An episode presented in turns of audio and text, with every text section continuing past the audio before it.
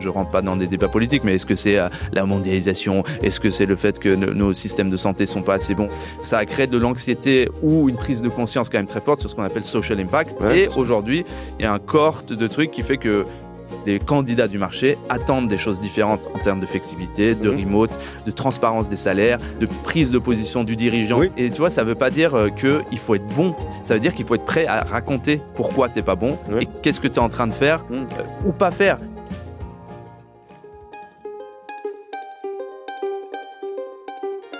Vous connaissez l'adage après la pluie le beau temps? Est-ce que vous croyez que ça peut s'appliquer au monde du travail? Lundi au soleil, ça n'est pas un bulletin météo, c'est un podcast qui porte haut et fort la voix de celles et ceux qui pensent le travail autrement. Je me présente, je suis Tim Levert, cofondateur et associé de matribu.io, cabinet de conseil en marque employeur et expérience talent.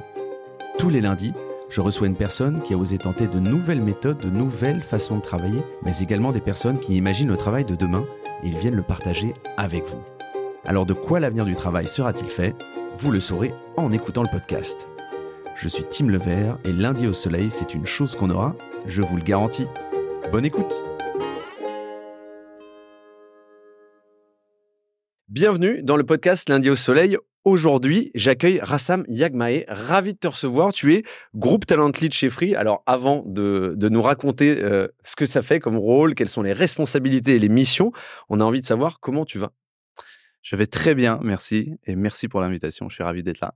Alors moi, je suis ravi de te voir. C'est allé vite finalement. Je t'ai contacté, tu as été hyper réactif, etc. Euh, et, franchement, ça, ça fait plaisir. C'est pas le cas de tout le monde. Parfois, il y a un peu des, c'est pas des négos, mais des tractations et tout. Et, euh, besoin de baliser l'épisode avec toi, c'était très rapide. Euh, et, voilà. Et je crois que je t'ai partagé la trame de questions très tard, avant, enfin hier. Donc voilà, t'es, es, presque à poil ce matin. Ça fait c'est Vrai. Je l'ai lu ce matin. Voilà. C'est, c'est le cas de nombreux invités. Je te rassure. Moi, je suis toujours un peu à l'arrache. En tout cas, je me réjouis de notre discussion aujourd'hui. Pourquoi ta présence aujourd'hui.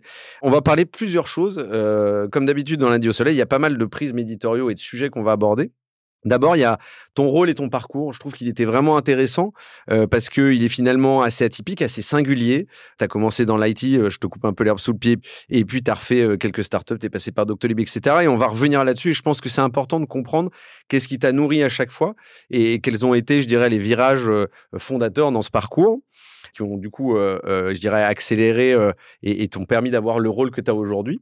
Et puis après, on va évoquer la posture globalement de la RH, du recrutement et aussi de la FIDE. Toi, tu es plutôt axé sur le recrutement, mais effectivement, l'idée, c'est de se dire, je dirais, dans la posture du RH, avec ta vision, mmh. quel est le rôle qu'il doit avoir, l'aura, aujourd'hui, hier et, et, puis surtout demain. voilà, donc on a, on, a, on a pas mal de sujets à aborder.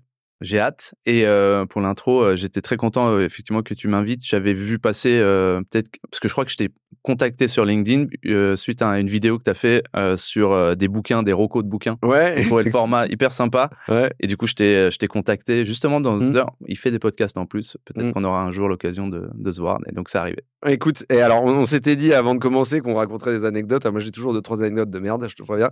Et, et celle-ci est drôle. Alors moi, j'avais un peu planché sur ce contenu-là parce qu'en fait, je, trouvais que c'était important de faire découvrir souvent des bouquins, des docus, ce genre de choses à, une audience un peu large quand on peut. Et, j'avais essayé de faire ces vidéos.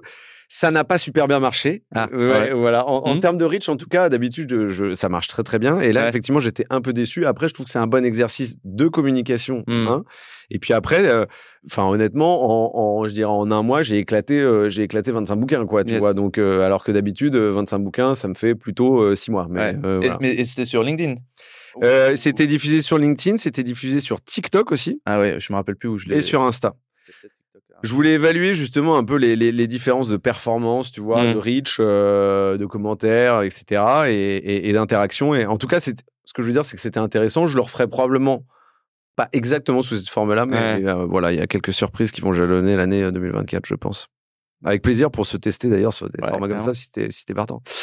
Euh, alors, avant de rentrer dans le vif du sujet, il y a toujours quelques questions euh, qui sont en mode apéro. Euh, le lundi, est-ce que tu le passes au soleil ou au boulot? Écoute, le lundi, je le passe au bureau. Je suis jamais en remote le lundi déjà, c'est une bonne chose euh, à retenir.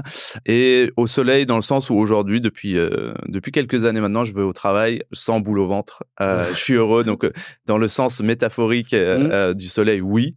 Après, bah, j'habite à Vélizy et je viens bosser à Paris, intramuros. Donc mmh. voilà, quand il y a du soleil, oui. Ouais, ouais. Et alors, il y a, y a, plein de choses dans cette réponse. Et c'est euh, pourtant, j'ai, j'ai, cette question, c'est toujours la même d'épisode en épisode. Et, et j'ai finalement des réponses assez singulières. Au début, elles étaient toutes assez simples. Tu vois, c'était toujours le, le même genre de réponse. Mais là, je trouve que ça varie pas mal.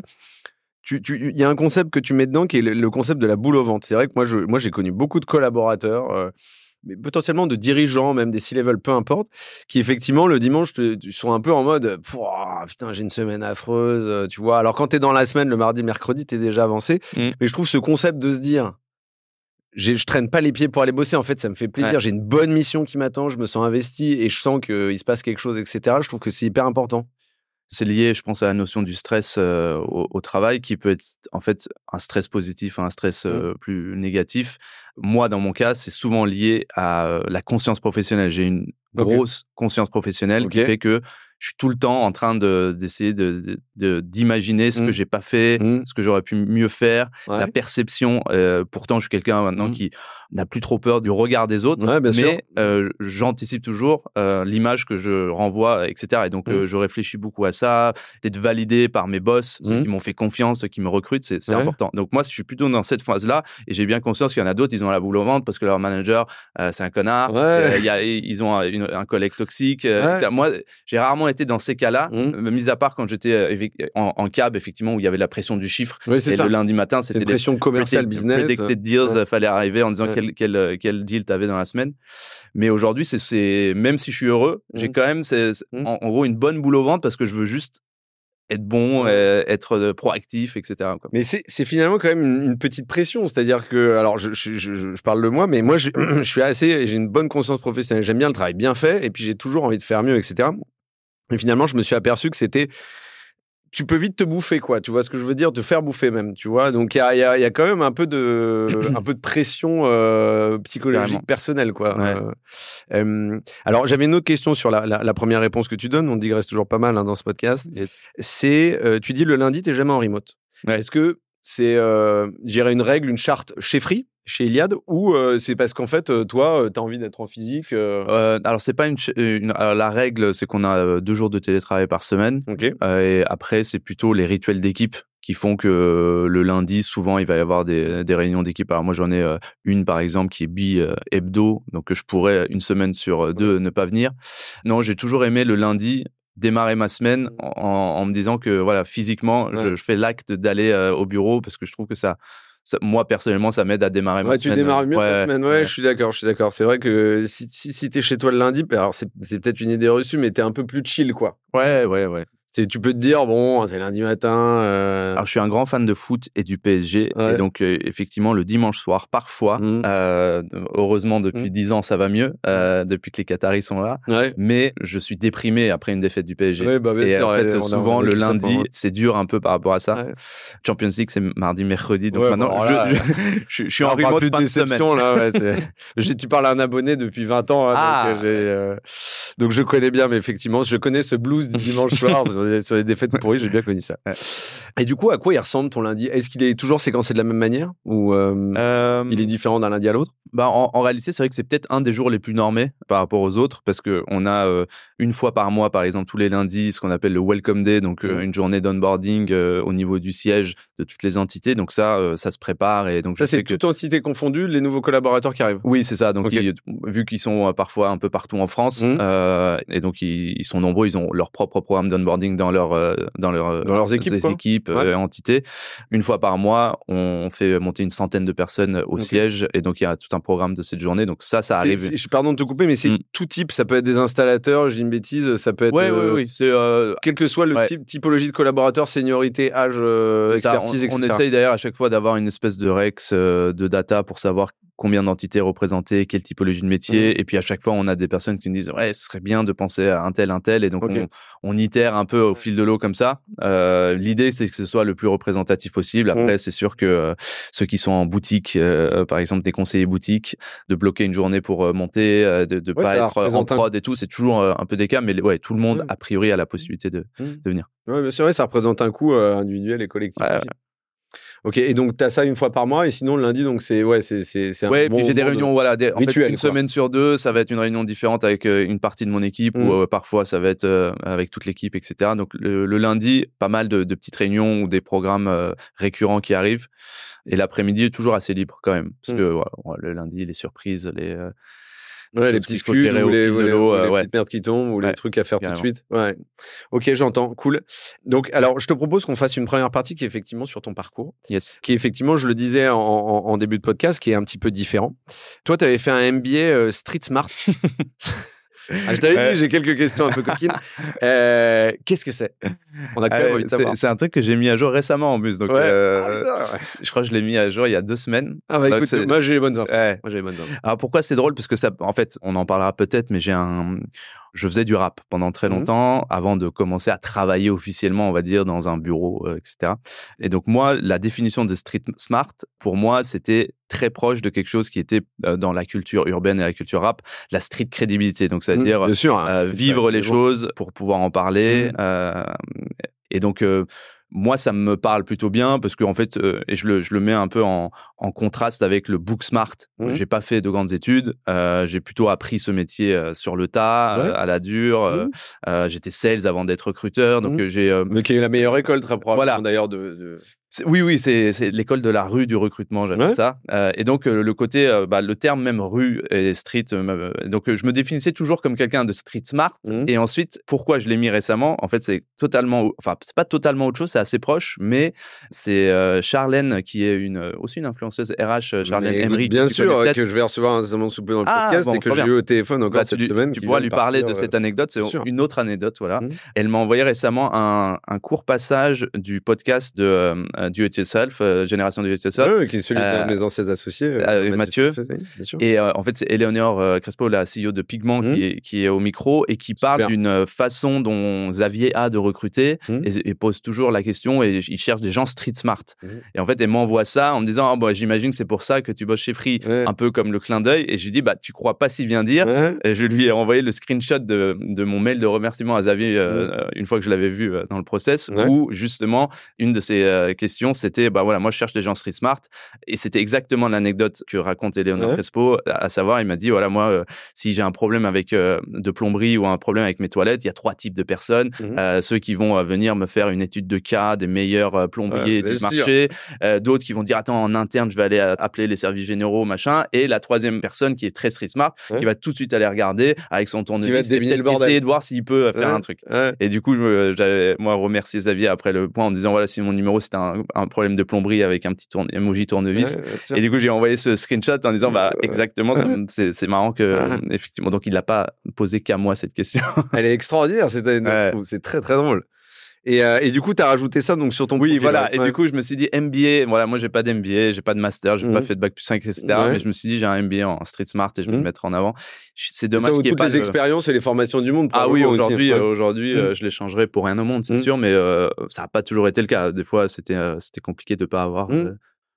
Mais tu sais, moi, c'est marrant parce que je, je crois que j'avais déjà évoqué ça dans un épisode, mais moi, j'ai fait des études sans faire d'études, c'est-à-dire que euh, j'ai fait euh, une maîtrise d'anglais, une maîtrise d'éco, mais j'allais jamais. Enfin, moi, j'étais en pension avant, donc je suis arrivé à, la fac.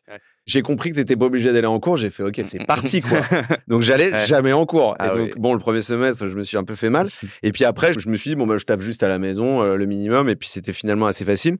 Et après, j'ai fait une école de commerce. Et alors là, pour le coup, j'y suis jamais allé. Enfin, j'y suis allé vraiment le minimum possible parce que je bossais en fait. Ah, et je bossais, et moi, j'étais, elle était à Reims, je bossais à Paris. Je bossais pas mal, tu vois. Je faisais plein de trucs différents, tu vois. Euh, je, bossais sur des émissions de téloche, euh, sur euh, l'accueil. J'étais voiturier. Enfin, mmh. franchement, j'ai, j'ai fait des jobs, voilà, assez variés. Et finalement, en fait, moi, c'est, c'est ces jobs-là qui m'ont appris le plus. Tu vois, euh, parfois, je commençais genre, euh, tu vois, à 8 heures, je terminais à 2 heures du mat et tout. Et en fait, je trouvais qu'à l'école, finalement, notamment dans les écoles de commerce, je trouvais que c'était d'ailleurs prohibitif en termes de prix et que c'était pas accessible pour tout le monde. Un. Et puis deux, j'ai trouvé que sincèrement, la qualité de l'enseignement était pas mmh. folle, tu vois. Et euh, j'espère que les, les, les, les, boss de Sub de Corin n'écoutent pas, ça s'appelle plus comme ça aujourd'hui. Et en fait, moi, le seul truc que j'ai vraiment appris, c'était de bosser en équipe c'est vrai que tu vois, quand tu bosses dans un magasin, c'est un petit peu différent, tu vois, mmh. et tout. Mais euh, à l'école, tu avais vraiment des projets, équipes, etc. Mais globalement, euh, alors je le dirais pas comme ça à, mon père parce que c'était lui qui m'avait subventionné cette école, on va dire, mais mais le vrai game changer, c'était tous les tafs que je faisais à droite à gauche. C'était pas du tout, du tout l'école, quoi. Euh, en plus, c'était un, un, peu déconnecté quand tu es dans une école de commerce, quand même. Les mecs, ils mm. veulent tout, ils voulaient tous être auditeurs, gagner des milliers, des cents, machin. Et déjà à l'époque, je me disais, waouh, ça pue un peu votre affaire, quoi, tu vois? Ah, c'est pour ça, je pense qu'il y a toujours eu, de toute façon, euh, la, la, complémentarité des expériences en entreprise, mmh. des stages, des apprentissages et, des, des et l'alternance qui bah, devient de plus en plus présent euh, parce que je pense que les gens ont compris aussi que le, la réalité du terrain, euh, des fois, elle est, euh, elle est 100 fois plus rapide en fait mmh. en cours c'est exponentiel quoi par rapport à quelque chose qui est assez linéaire en, en, complètement. en, allant une fois par semaine à un mmh. cours de deux heures et de et alors, moi, je reviens juste sur un point. Euh, je le mettrai pas dans le dans l'épisode, mais j'ai retrouvé une photo de toi absolument extraordinaire en costume cravate. magnifique, mais magnifique. Je et, peux garder. Hein, et, c'était à moi, je pense qu'elle doit avoir 10 ans, tu vois, et tout. Euh, non, je préfère beaucoup plus ton style maintenant. et, enfin, moi, devait y avoir quelques dossiers sur moi mm. aussi sur Google. Tu es passé assez récemment par euh, Doctolib. Là, aujourd'hui, tu es chez Free, qui sont des boîtes quand même avec des cultures qui sont très fortes. Mais euh, tu as fait aussi des cabinets IT. tu es passé par Aston Cart, Robert Walters. Tu as fait des, des, cabinets de conseil aussi. Mm. Qu'est-ce que ça t'a appris, juste ces, passages-là? Parce que souvent, c'est des rythmes, effectivement, tu me le disais d'ailleurs avant de commencer, c'est des rythmes un peu sportifs, avec c'est assez réglementé, enfin, c'est structuré, etc. Qu'est-ce que ça t'a appris? Je dis tout souvent que j'ai 10 ans en cab euh, et conseil et 10 ans plutôt en entreprise. Les deux sont évidemment euh, super importants et les deux m'ont construit euh, sur sur qui je suis aujourd'hui professionnellement parlant. Mais j'ai démarré en cabinet dans un milieu hyper codifié, euh, en fait que je connaissais pas. Donc en fait mmh. moi je me suis euh, fondu dans la masse là-dessus. J'ai mis mon premier costume pour mon premier entretien mmh. dans ce cabinet à Saint Carter qui ouvrait à Paris, un cabinet londonien. Et en fait pendant très longtemps bah, j'y ai appris quand même plein de choses, euh, notamment euh, ce que c'était que euh, une DSI, l'IT, une enfin déjà l'entreprise était un concept très flou pour moi bah, parce que tu vois pour moi il y avait tu vois les jobs du quotidien mmh, mmh. que j'arrivais bien à voir mmh, mais qui sont arrivais à matérialiser oui à matérialiser du coup il y avait les produits de ces entreprises mais les entreprises euh, derrière leur porte euh, de bureau, je comprenais pas. il y avait des départements différents, le fonctionnement et tout, ça. Et en plus de ça, il fallait commencer à faire de la prospection, appeler des DSI, des DRH et leur, leur, de, faire euh, ce théâtre. En mmh. fait, j'ai compris que c'était beaucoup de théâtre. en fait, c'était des rôles et des, voilà. Et donc, je me suis dit souvent, je portais le costume dans tous les sens du terme. Ok. c'était c'était vraiment ça. Et donc, mais pourtant, j'ai commencé à kiffer parce que je commençais à trouver un, truc dans lequel j'étais bon, quoi. De faire de la prospection, de faire des deals, de faire du business pour la boîte. Euh, et donc ça, euh, c'était euh, vraiment plutôt en plus l'âge d'or, c'était dans les années 2000, tu vois. Donc c'était l'âge d'or encore de l'IT, des grands ERP, des, des, des, gens qui, enfin même si encore aujourd'hui ça. Oui, mais c'était le cas des, c'était les grosses machines. Tu pouvais faire des énormes projets, mobiliser je sais pas combien de consultants et de techos sur le sujet, quoi. Et après, c'est vrai que le, le, le la limite, c'était très binaire. C'est-à-dire que j'avais mon client, dans le recrutement, j'avais mon candidat, mon client, et moi, j'étais comme ça, comme une boîte aux lettres, euh, et donc très ah binaire, oui, oui, très transactionnel. bicéphale, mais tu avais la sensation juste de passer l'info, transférer, tu, tu digérais pas à peine le truc, etc. Ouais, il y avait un, en fait, il y avait un paradoxe entre ce côté très théâtral de oui, on est là en conseil, advisory, on vous envoie une synthèse de ci, de ça, des précaux, machin en vrai, en vrai, c'est complètement trompette. Voilà. c'est Après, je dis pas évidemment euh, qu'il y a, il y, a, il y a plein de, il y a des relations qui se créent avec certains clients et t'as vraiment un impact sur eux, etc. Mmh. Mais dans les faits, je me doutais pas que j'allais voir à quel point en entre côté entreprise, une mmh. fois que es, quand je dis entreprise, euh, tu passes du conseil à l'entreprise en interne, mmh. la vraie collaboration commence, mmh. les vraies discussions euh, d'égal à égal. Oui, quelque chose d'assez finalement assez profond, assez sincère. C'est ça, c'est ça. Ou puisque tu, en gros, on est tous euh, sur le même bateau. Alors après, on en parlera peut-être la perception du bateau RH versus le bateau business. Il est, il est pas acquis, mais au moins on est, on est, on a passé un cap de l'authenticité. Effectivement, on a enlevé une couche de, de l'oignon, quoi. Et et après, en plus, je suis, je suis arrivé dans des boîtes euh, tech, des boîtes SaaS tech, Axway, puis Doctolib. Euh, mmh. Doctolib, ça a été euh, incroyable en termes d'impact sur sur ma façon de voir le taf, le management, le leadership, mmh. la data, enfin tout. Ça m'a un peu révolutionné tout mon bagage, quoi. Et aujourd'hui, euh, ouais, dans des cultures très fortes mmh. aussi. Doctolib a une énorme marque. Free, euh, c'est incroyable aussi. Donc, euh, donc c'est ouais, je suis au final très heureux du, de l'ensemble du parcours. Quoi. Et alors, je, merci déjà pour ce, ce premier partage Comment t'es arrivé chez Doctolib du coup juste pour bien comprendre parce que il y a effectivement tu parles on parle de data et c'est vrai que Doctolib c'est bon c'est aussi pas mal de data etc il y a, on parlait de SaaS tout à l'heure et tout. Mais euh, c'est quoi t'es allé les chercher tu t'es dit c'est la boîte qu'il faut tu commences à être visible parce que tu faisais pas mal de trucs aussi déjà, ouais alors pas du tout. J'étais chez Axway effectivement où on, on était avec une équipe où on faisait déjà à l'époque effectivement on a créé un compte Insta. On faisait des choses un peu différentes qu'on peut appeler marque employeur mmh. toujours aujourd'hui mais faisait du contenu, on, mais on s'amusait en fait sans trop. J'avais aucune connaissance du monde startup. C'est-à-dire que j'étais passé du monde conseil où je bossais avec surtout des 440, euh, etc., à un monde entreprise, euh, Axway. Voilà, ça reste un, un SaaS, euh, boîte tech, mais c'était pas une startup. Mmh. C'était une boîte qui était là depuis 15 ans. C'était c'est Sopra, Steria derrière, etc. Et en fait, j'ai été contacté par un cabinet qui m'a contacté pour Doctolib et euh, je faisais partie de ceux qui euh, euh, confondaient Doctissimo, Doctissimo et Doctolib, euh, et qui se disaient ah ouais, c'est tellement ça. Non mais tu vois, j'étais ultra loin de, de savoir euh, la machine que c'était mmh. Doctolib déjà hein, à l'époque, en 2016-2017. Et du coup, je commence à, à, rentrer en contact via ce, ce cabinet parce que j'arrivais à, à un, moment où chez Axway, je, je, commençais à me poser des, des questions, etc. Et en fait, j'ai rencontré enfin ce monde-là euh, avec les founders, euh, les VC, euh, les, les locaux, mmh. le sens des détails, de la réciprocité, des valeurs que tu essaies d'apporter tout de suite. de l'excellence du service. C'est excellent. Voilà. En fait, voilà, tu l'as très bien dit, c'est la culture de l'excellence. J'ai mis des faits concrets sur ce qu'on peut, le niveau d'ambition que tu peux mettre sur, mmh. sur des mmh. sujets. Et donc, je suis arrivé et je connaissais pas du tout ce monde. Et je le, même, ouais, mais du coup, c'est pas évident parce que tu arrives là, tu es un peu droppé euh, sans filet, quoi. Du coup, il faut être hyper adaptable quand même, l'air de rien.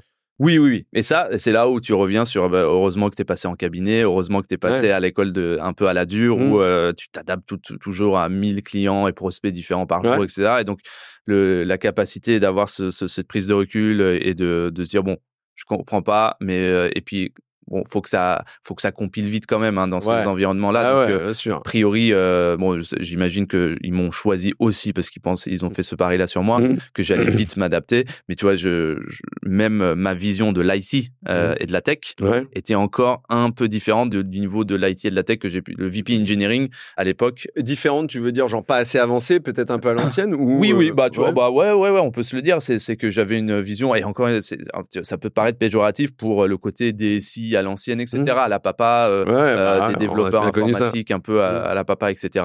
Des, des technos euh, et d'avoir une vision d'un développeur d'un product développeur, de quelqu'un qui a une vision et produit et code, et que le code, même les notions du clean code, du TDD, toutes ces choses-là, mmh. j'allais pas venir et tout de suite dire ouais moi je sais et je vais aller chercher des trucs là. Et donc le VP engineering, en fait il avait, il m'a rencontré une fois que j'avais déjà signé mon contrat, mais on m'a dit ah bah viens va le voir quand même avant que tu arrives. Et, et je pense qu'il s'est dit what the fuck? Genre, merde. Ah ouais, ah pourquoi ils ont pris ce gars-là tu vois? Il, a... il arrive ouais, mais toi tu lui as dit ok je vais bien m'affranchir. maintenant euh, ouais non mais ce profil là on le connaît bien. Tu sais en plus le, bagou euh, du, du, consultant euh, euh bien évidemment. Qui, qui, qui, dit qu'il connaît alors que bon il dit des buzzwords et tout. Mm. enfin c'est toujours ce théâtre là existe encore hein, mais mm. je suis pas devenu un expert des sujets pour autant mais, mais et en fait je me suis on en parle souvent au bout de quelques années en fait j'ai très vite switché j'ai compris le truc et en fait, j'ai kiffé parce que ça m'a permis de, de, de, retrouver tellement de points en fait que je cherchais euh, mmh. sans trop le savoir, hein, des impensés dans mon mmh. esprit sur le, le, monde de travail ouais, que je voulais pas mis trouver. Le dessus, non, non, non. Et t'es à l'état brevet en fait de toutes ces personnalités là en fait qui sont mmh. venues euh, finalement de partager aussi leur savoir, leur passion de taf, du taf aussi. Ouais, et puis la structure, comme je disais, le, le côté euh, T-shape du recrutement, comme on dit beaucoup aujourd'hui, euh, d'apporter des notions du marketing, de, de, la data, de la structure, était très salutaire pour moi. Et avant de passer sur euh, Free, je crois qu'il y, a une rencontre que tu avais faite avec Mathieu Birac, euh, je crois, euh, qui, était assez fondatrice. Bah Mathieu, en fait, ça a été ça a été mon boss pendant une grande partie de mon expérience chez Docto. au départ, on s'est rencontrés. C'était pas lui qui t'avait recruté du coup? Non, ouais. En fait, moi, c'est Agnès Bazin qui était la, la directrice développement, growth et RH aussi mmh. à l'époque. Et en fait, au bout d'un an, ça a basculé. Matt, il était aussi dans l'équipe. il, il, il s'occupait du développement développement plus international et mmh. notamment sur l'Allemagne. Donc on était collègues et en fait, mais on se, on, se côtoyait plus en, en, mode collègue. Et puis après, on a, on a fait la bascule où il a pris le rôle de CPO, Chief People Officer. Et, et ouais, je pense que bah en fait, on déjà on en parle souvent en off. On en, on on en a jamais parlé ensemble déjà, mais même euh, publiquement. Mais c'est pas anodin d'avoir euh, un noir et euh, un basané euh, qui sont à la tête de, de, sujets importants dans mmh. une boîte de la Startup Nation. complètement. En fait, et je dis basané parce que je suis pas arabe, sinon j'aurais dit le meilleur terme arabe, mais je suis, je suis iranien. Donc plus que c'était même, enfin c'était marginal quoi presque. Oui, oui, C'était extrêmement rare. Et en fait, ce qui est marrant, c'est qu'on s'en est jamais, euh, on n'a jamais fait état de ça, mmh. mais du coup, on avait des connexions parce que forcément, notre, nos parcours avaient des, des similitudes à ce niveau-là. et, et, et, puis, on avait on avait une, une façon de bosser qui, qui, qui matchait très bien. Euh, je, je pense qu'il m'a apporté un truc qui est très cool sur euh, ce qu'on peut attendre justement d'un leader, c'est que dans, dans, des boîtes en hyper croissance, mmh. souvent l'impact sur le management se retrouve un peu détérioré, quoi. Oui, alors ouais, euh, là-dessus, heureusement, euh, de manière générale, même si sur une boîte de 3000 chez Doctolib, tu auras toujours des gens qui vont dire ouais, moi mon manager c'est un bâtard, machin, etc. Bien sûr, parce qu'il y a des jeunes qui arrivent, etc. Mais globalement, le leadership au, plus haut niveau était d'un très bon niveau dès le début chez Doctolib. Et en fait, le la complexité, c'est le temps, c'est que tout doit aller vite mmh. parce que tu as cette contrainte de temps, une hypercroissance, et en même temps de gérer euh, la complexité parce que ton sujet devient de plus en plus complexe, plus tu veux euh, avoir des ambitions mmh. différentes. Et là où euh, Mathieu m'a beaucoup aidé, c'est sur la prise de recul, de rapidement prendre un sujet qui ne connaissait pas forcément dans le détail mmh et d'en enlever une complexité pour moi mmh. afin de me donner une décision presque, euh, de me faciliter une décision pour aller vite dans un sujet et de casser le problème en plusieurs, tu puisses, toi, en plusieurs briques, etc. Pour que tu puisses te concentrer sur une décision en particulier, passer à la suite, etc. Ouais, carrément. Et ça, et ça, ça a été hyper fondateur du coup. Ouais. Mais c'est vraiment du management aussi en fait. Euh... Oui, parce qu'en fait, ces moments-là, en fait, tu peux, bien sûr que ça passe par euh, les, des, ça peut être dans des, des documents euh, de playbook, de manifesto d'une boîte, dans des rituels, dans des outils, bien sûr. Je me marre parce que c'est des playbooks. J'y crois, c'est bien, mais moi j'ai toujours euh, le syndrome du, du, bouquin qui prend la poussière. On en parlait avant de commencer, en haut de l'étagère. Ah oui, des fameux. ouais. Les, moi, je veux. Tu passes beaucoup de temps à créer un truc. Je faire un truc qui soit hyper opérationnel et soit limite pas écrit, mais tu vois, où les gens se disent, OK, je sais, je sais, je sais, je connais le process, je le mmh. fais, etc. Ouais. Et bah, effectivement, bah, le management, pourquoi c'est important là-dedans, c'est qu'en fait, euh, les rituels du management mmh. te permettent d'avoir ces temps de, de, de prise de, recul très rapide pour tout de suite te remettre dans l'exécution de, mmh. euh, et de faire vivre justement ces sujets-là. Et donc euh, les 101 notamment, euh, c'était principalement euh, c'était des, des, des, one-on-one qui étaient très bien préparés via Asana, etc. Donc mmh. ça dépilait. Et à la fin, tu avais une liste d'actions très concrètes mmh. sur lesquelles tu pouvais commencer à bûcher, etc. Et donc euh, la magie, évidemment, dans l'exécution et pas dans la formule magique. il n'y a, pas de formule magique, c'est que l'exécution. Donc il n'y a, a, pas de secret. Tout ce qu'on fait et de toute façon déjà fait par d'autres et documenté sur YouTube. Etc. Ouais, exactement, exactement. Maintenant, c'est sûr, plus que jamais. Et du coup, je passe euh, euh, à la suite. Euh, donc, il y, a cette aventure Doctolib qui est, on le disait, assez fondatrice. Moi, j'aime bien mmh. ce mot-là. Et, et derrière, tu arrives chez Groupe Talent Lead, chez Free. Ouais. Et ça, comment ça s'est fait? Ça, c'est vrai que c'était un, un, move euh, qui n'était pas euh, ni prévu euh, et je pense que c'était pas. Ils sont souvent les meilleurs. Deviner, ouais, ouais, ouais. Personne pouvait vraiment deviner que après, tu vois, la, la, grosse, la grosse startup scale-up, hyper mmh. croissance, etc. On, que je fasse un choix plutôt grand groupe. Mmh.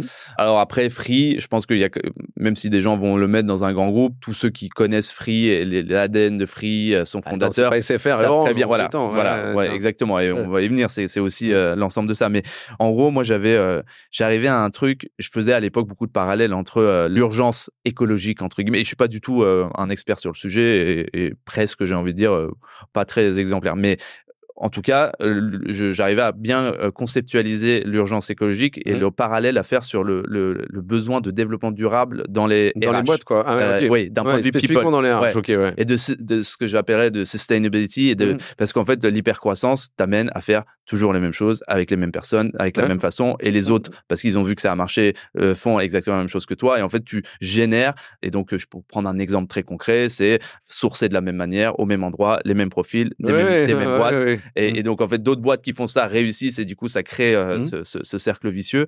Et euh, de le, en interne, de bien voir que les talent pools euh, et donc pourquoi je fais le, le parallèle, c'est que c'est un peu les gaz à effet de serre, les, les émissions des gaz à effet de serre, c'est ce qu'on produit pour creuser, creuser toujours dans les mêmes talent pools. Les talent pools, on le voit bien, sont sont pas extensibles. Ouais, à, il y en a moins en moins, etc. complexe. Ouais. Et ce, ce sujet de, on, on, parle beaucoup de la pénurie. Moi, j'ai un problème avec le, sujet, le, le, le, problème de la pénurie des talents. Ouais. La guerre des talents, à la limite, j'accepte un peu plus, mais la pénurie. J'accepte pas. Mais euh... non, mais en fait, dans le sens, pourquoi je vais te dire Parce que je parle pas de pénurie, mais de compétition et Mhm. de compétitivité. Et dans, la, dans, le, Mhm. dans, le, dans le concept de compétitivité, la guerre, à la limite, bon, faut y aller, il faut se battre Oui. contre des gens. Ok. ouais. Euh, mais, mais pourquoi Et ça, c'est ça côté candidat. Euh, oui, côté candidat, euh, parce qu'en fait, euh, vu que j'ai bossé en, en cab pendant très longtemps, Ouais. on nous appelait euh, souvent en pompier euh, sur un sujet de pénurie ou de rareté de profil. Et donc pendant très longtemps, moi j'avais internalisé ce truc de ma mission, c'est de trouver des gens rares qui n'existent pas, Mm. un biostatisticien à Lyon euh, qui parle Trois langues différentes. parle trois langues. euh, sauf que ça, euh, dans la réalité, de la plupart des gens qui ont Ouais. du mal à recruter, c'est pas ça. Non. C'est pas une question de pénurie, c'est une question de besoin. Ils, en fait, leur niveau d'exigence n'est pas en phase avec ce qu'ils sont capables d'avoir, ou bien il faut qu'ils acceptent euh, de d'attirer les gens avec Mm. euh, des armes différentes. Mmh, Et donc, tu exactement. rentres dans un sujet de compétition. Mm. Et euh, c'est pas que dans ton supermarché, il n'y a pas de pâtes. Mm. C'est que il y a des pâtes, mais tout le monde arrive à la même heure, au même rayon, etc. Et donc, Mm. il faut, pour continuer euh, dans des analogies de, de, de c'est, comme si le problème n'est pas une question de, de trouver d'autres, de nouveaux puits de pétrole, etc. Mm. C'est comment est-ce qu'on euh, réfléchit à passer à, À une alternative, ouais, exactement. à Ouais. à une alternative. En fait, euh, la- parce qu'en fait, le paradoxe, c'est que tout le monde recrute en start en start-up, mais euh, principalement dans une entreprise qui, qui vend quelque chose, des gens qui produisent et qui développent, par exemple, un SaaS, des développeurs, des gens qui le vendent. Donc, Mm. les, les gros métiers en tension, c'est les sales, les développeurs, les Mm. sales, les développeurs. Le paradoxe, c'est qu'on est dans une génération qui n'a jamais vu autant d'alternatives pour se former à du sales ou à, des- à du développement via des bootcamps, via euh, Mm. justement des, des self-learning, euh, Oui, etc. et avec des niveaux de qualité d'ailleurs assez différents finalement. Et c'est ça le truc, c'est que c'est comme euh, le passage à l'électrique ou à l'hydrocarbure, Mm. enfin les trucs à l'eau là, machin, etc. Ouais. C'est que le sujet doit pas être de dire ouais mais ça marche pas donc c'est nul euh, et puis de toute façon tu tu brûles plus d'énergie en faisant le lithium que machin, etc. Oui mais du coup il faut faire en sorte que cette solution là marche. Donc innovons, cassons ces barrières mentales que de se dire vu que ça marche pas allons euh, trouver un autre puits de pétrole, tu vois. Mm. Et, et c'est vraiment ça. euh, Et donc pourquoi je euh, je digresse pourquoi parce qu'en fait c'était pour dire pourquoi Free. Mm. Ouais, sûr. Euh, c'est que en fait j'avais eu une- un, un peu une boulimie de ce truc de de cette façon de faire de, de cette course avec les mêmes les mêmes choses Ouais. Et euh, je sentais Qui moi était inefficace et puis qui, où tu tournes un peu en rond aussi quelque part. Ouais, carrément. J'avais, j'avais eu des offres de, d'autres scale-up qui, voulaient- en gros, ils disaient, ouais, arrive, euh, il y a une boîte, on veut être le meilleur, on a des ambitions, on vient de lever, Mhm. machin. euh, enfin, c'est même pas lever, c'était des gros scale-up, donc ils étaient déjà très avancés. Refait des doctos bis, quoi. Ouais. Et euh, moi, ça, en fait, ça me, ça ça m'excitait Ouais, pas du tout de refaire sujet. ça. Bien sûr. Et Free, c'était les seuls, quand je leur ai parlé, c'est pas que, que ils avaient ma vision, hein. Euh, En fait, le sujet, c'est qu'ils avaient pas forcément, ils avaient beaucoup d'impensés sur le sujet. Ouais. Ils voulaient Ils- faire Justement, ils voulaient préciser. euh, voilà, il voulait leur commencer vision, à. Ouais. réfléchir sur le sujet, Ouais. professionnaliser des trucs qui n'avaient pas été Mm. faits depuis longtemps. Et en fait, je me suis dit, ah, mais là, pour le coup, c'est un terrain de jeu vachement sympa parce que tu as des gens qui ont d'autres billets, et on pourra en parler, mais qui n'ont pas ces billets-là, en tout cas.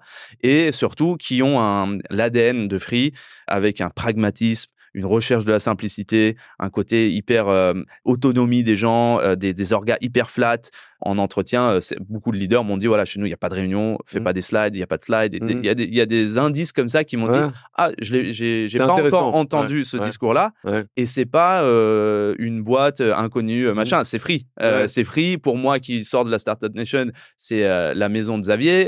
tu vois. Ouais, et, donc, en fait, c'est tout ce truc-là qui, pour certains, quand je dis ouais, je vais aller bosser chez Free, tout de suite, ils comprenaient pas. Mais une fois que tu as dit tout ça, Ouais, qui sont des signaux forts, quoi, euh, finalement. ouais, c'était genre Mm. presque l'alignement des planètes. Mm, mm. euh, et donc là, c'est pareil, c'est un cabinet qui est venu me chercher, mais euh, voilà, si on croit au destin, c'était vraiment le, bon endroit au bon moment.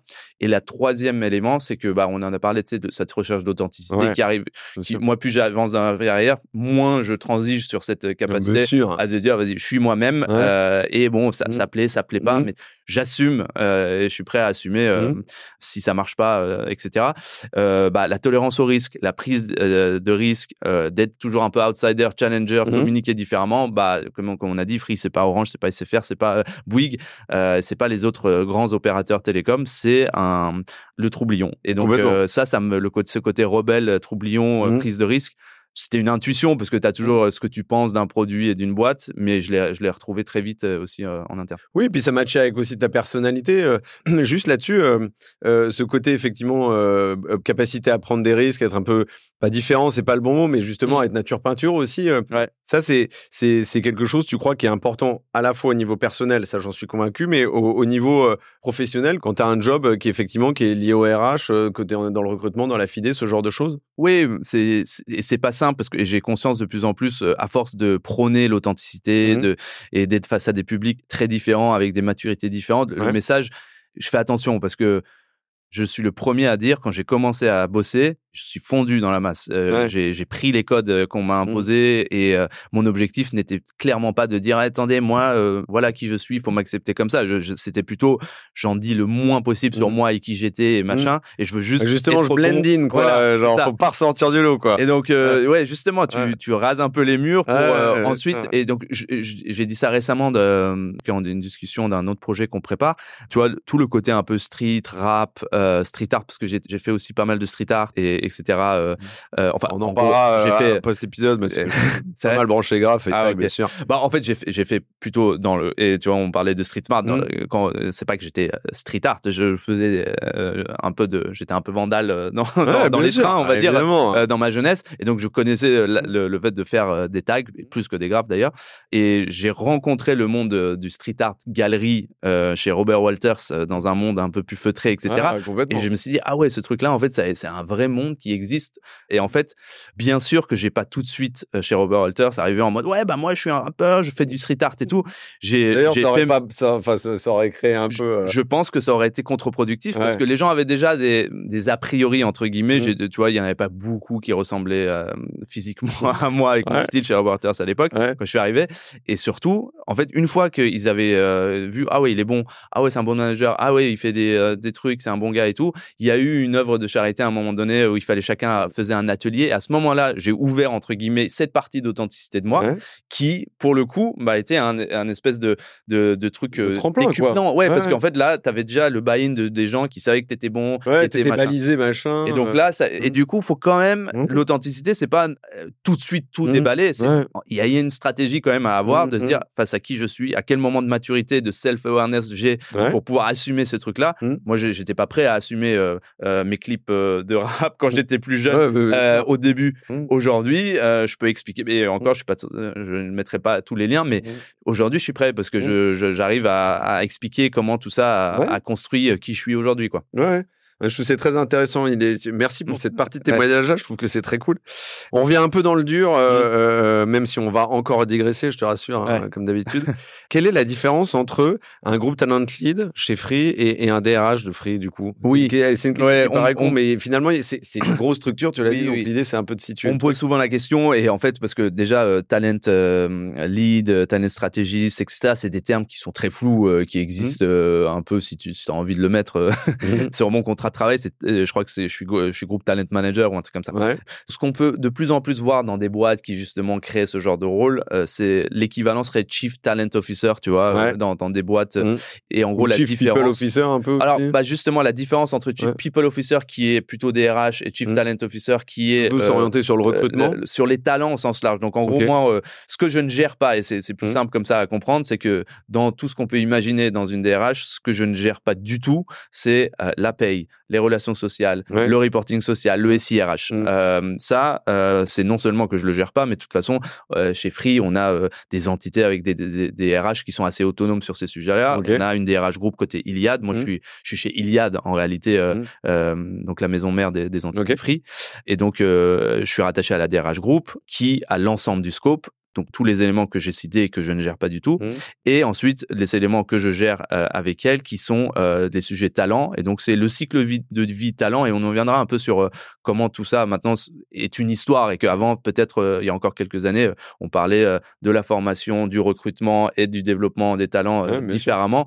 Donc c'est comment on attire, comment on recrute, comment on onboard, comment on fait grandir les gens Mmh. euh, d'un point de vue stratégie parce que euh, je suis pas opérationnel sur euh, une boîte de 17 000 collaborateurs évidemment. Mmh, ouais, c'est ça. Et alors, moi, je, je, ah, je vais pas dire je balance, mais euh, je recevais euh, Sarah Ben Hallel de Conto. euh, je sais Ouais. pas si tu vois qui c'est. Ouais, je J'aime beaucoup. Alors, j'ai vraiment une rencontre. C'était une rencontre assez, assez forte si elle nous écoute. Et, et hum, c'est une grosse boîte, Conto. Tu vois, ça commence à être une machine et tout. Et ils avaient vachement verticalisé et siloté un peu, tu vois, Ouais. le, hum, la fonction RH au sens Mmh. large. Mhm. C'est-à-dire qu'il y avait euh, effectivement un côté très talent, un côté très recrutement, un côté très fidé, un côté très people, un côté très paye, très machin, très truc. Bon, alors sur le papier, ça avait l'air de plutôt pas mal fonctionner, etc. Mais euh, je me disais qu'il y avait une limite sur la capacité de, de transversalité de l'information et d'avancer tous ensemble, tu vois.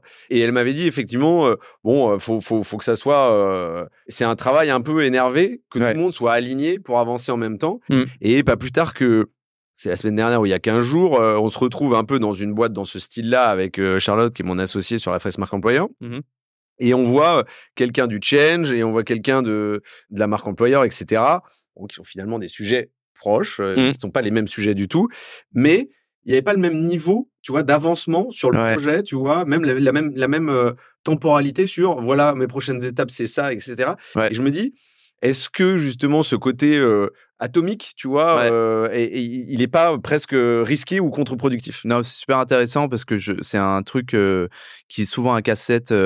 Moi, je, viens d'une école de la spécialisation, donc euh, tu vois, euh, tu, tu veux, tu veux euh, mieux recruter en cabinet euh, et tu dois avoir des offres de spécialisation Mhm. et donc voilà, tu connais tout ce euh, sujet. C'est pour ça que je me suis très rapidement spécialisé dans le la tech et dans la tech, évidemment, t'as le dev, t'as l'infra, t'as la sécu, t'as machin, Ouais. etc. Et donc l'hyper spécialisation, Mhm. comme on dit, est quand même, euh, ça a souvent été synonyme, tu vois, de, de la bonne solution pour moi.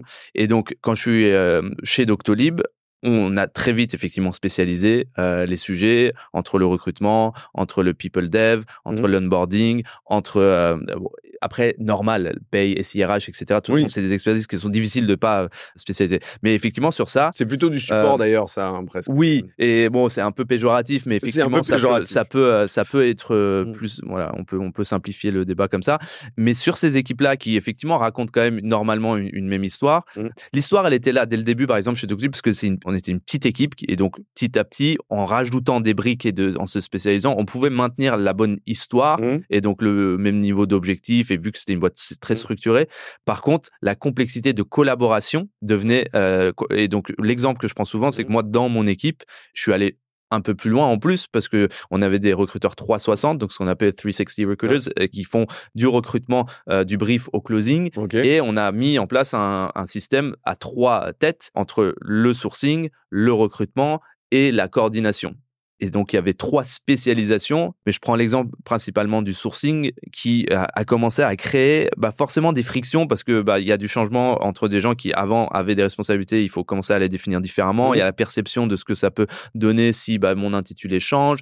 Euh, il y a le, le niveau de, de d'ambition et d'excellence va souvent avec tu veux que ton histoire elle soit elle tombe juste chaque note Ouais. tombe juste partout et que personne se dise oui mais ah, là il y a de l'incohérence Mhm. ce qui est bien évidemment et, et, et un leader doit être cohérent et consistant mais si tu veux absolument être cohérent 100% du temps et à côté créer beaucoup de complexité tout le Mhm. temps enfin quand, je dis complexité de niveau de lecture différentes on était arrivé à un point, pour moi, ça avait créé de la fragilité Ouais. dans des personnes qui avaient des attentes en plus. Euh, typiquement, euh, il y avait une, presque une sous-culture du sourcing, Ouais. une sous-culture de, de, de l'équipe euh, du coup, c'est ça qui crée aussi un peu pas de la dichotomie, mais bon, qui, qui, Voilà, qui éloigne, quoi. ça peut éloigner. Mm. Et en fait, ce truc-là est différent pour moi parce qu'à la base, ça passe d'un niveau de maturité très forte et d'excellence très forte qui t'amène à siloter Mhm. versus d'autres grands groupes entre guillemets qui par impensé ou qui une accélération des outils de transformation digitale en Oui, oui, interne oui, qui n'était pas ouais, au qui, niveau. ouais. qui d'ailleurs a créé une, euh, pression encore plus forte sur les profils IT, les Mmh. fameux euh, pénuries. Ouais, euh, et- donc la perception de pénurie, je pense, euh, vient aussi un peu de ça.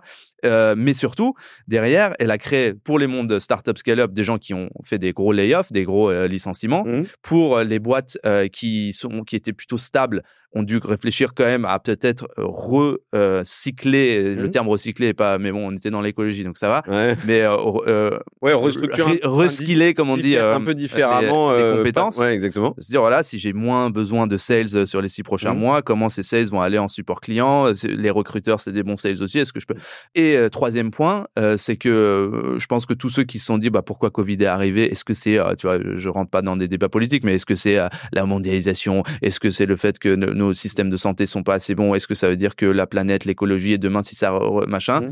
c'est que ça a créé de l'anxiété ou une prise de conscience quand même très forte sur ce qu'on appelle social impact Ouais, et aujourd'hui il y a une- un cohorte de trucs qui fait que les candidats du marché attendent des choses différentes en termes de flexibilité, de Mhm. remote, de transparence des salaires, euh, de, de, de prise de position de de- du dirigeant Oui, sur d'avoir des partis pris très. euh. Et ça veut pas dire, et, et tu vois, ça veut pas dire euh, que il faut être bon. Ça veut dire qu'il faut être prêt à raconter pourquoi t'es pas bon et qu'est-ce que tu es en train de faire Mm. euh, ou pas faire. Et c'est ce que je dis souvent, c'est que c'est pas très grave.